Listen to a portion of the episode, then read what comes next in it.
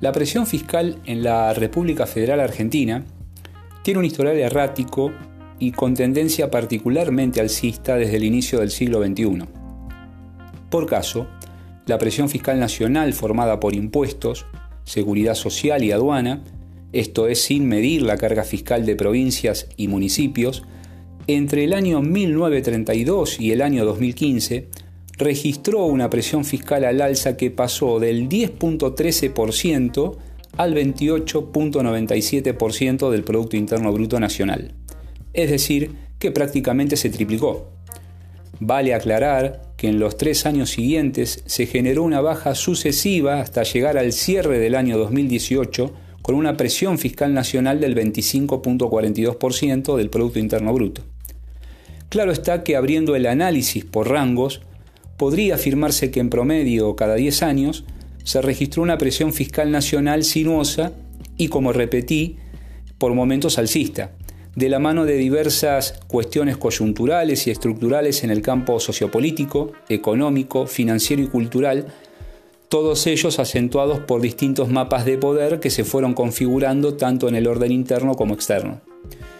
Tal comportamiento errático se debe, en parte, a un backup acumulado de asimetrías socioeconómicas que década tras década se expresó en la faz tributaria con políticas de corte fiscalista que fueron induciendo una configuración y reconfiguración asimétrica de la recaudación, sostenida en su mayoría por leyes de emergencia económica vinculadas a subsistemas impositivos, laborales, previsionales y de derechos de exportación e importación que no lograron contribuir de manera regular con el crecimiento y desarrollo económico del país. Esto es, la capacidad del Estado para promover una transformación sostenida de la matriz de producción, comercio y servicios, con suficiente valor agregado para potenciar y desarrollar un mercado interno cada vez más sofisticado, es decir, más exigente en la ecuación precio-calidad. Y al mismo tiempo, claro está, en una oferta de bienes y servicios exportables más competitivo en su conjunto, es decir, con mayor valor económico agregado. Por supuesto que si se analiza la dinámica de sectores específicos como la agroindustria, el sector, por ejemplo, de la programación informática, o nichos específicos del sector automotriz como la producción de vehículos todoterreno, y tantos otros ejemplos que no vienen al caso, uno podría caer en la tentación de creer que los mismos son representativos de toda la economía nacional, cuando en verdad se trata de casos puntuales que no resultan extrapolables al conjunto de la economía nacional. Claramente, los errores de diseño e implementación de políticas fiscales en determinados momentos claves para el país fueron también la clara consecuencia de errores de diseño e implementación de políticas monetarias, cambiarias, financieras, de producción de bienes y servicios, de asistencia social y, previsional, que al interactuar de manera mancomunada pero sin una adecuada coordinación en el tiempo y en la forma, generaron que los resultados pretendidos derivaran en efectos contrarios a los deseados.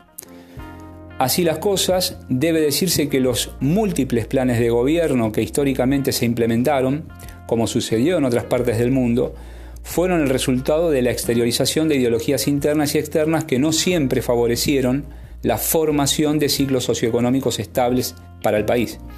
Esto explica en parte la tendencia alcista de la presión fiscal, fundamentalmente en el rango 1991-2015. Es decir,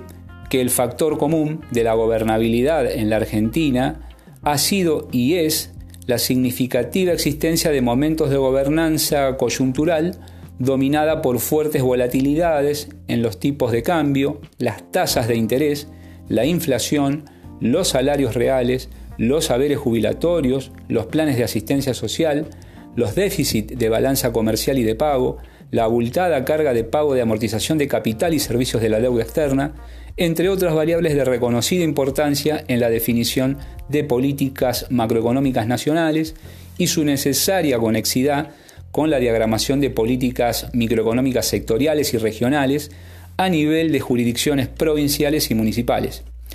Por lo tanto, Una de las consecuencias de acumular en el tiempo un historial de políticas públicas significativamente erráticas es que la parte privada más experimentada y formadora de precios y tendencias de consumo, ahorro e inversión en el mercado interno, pasó a naturalizar la volatilidad nacional implementando prácticas de remarcaciones de precios y no tanto de productividad que lejos de potenciar al mercado interno para evitar caer en fuertes ciclos de recesión con inflación, indujeron a que tales rasgos negativos de una operatoria recurrentemente sesgada del mercado interno se desarrolle y perdure en el tiempo, afectando negativamente a los sectores sociales de menor poder adquisitivo, que sabido es son los que generalmente más impacto negativo deben absorber en su calidad de vida.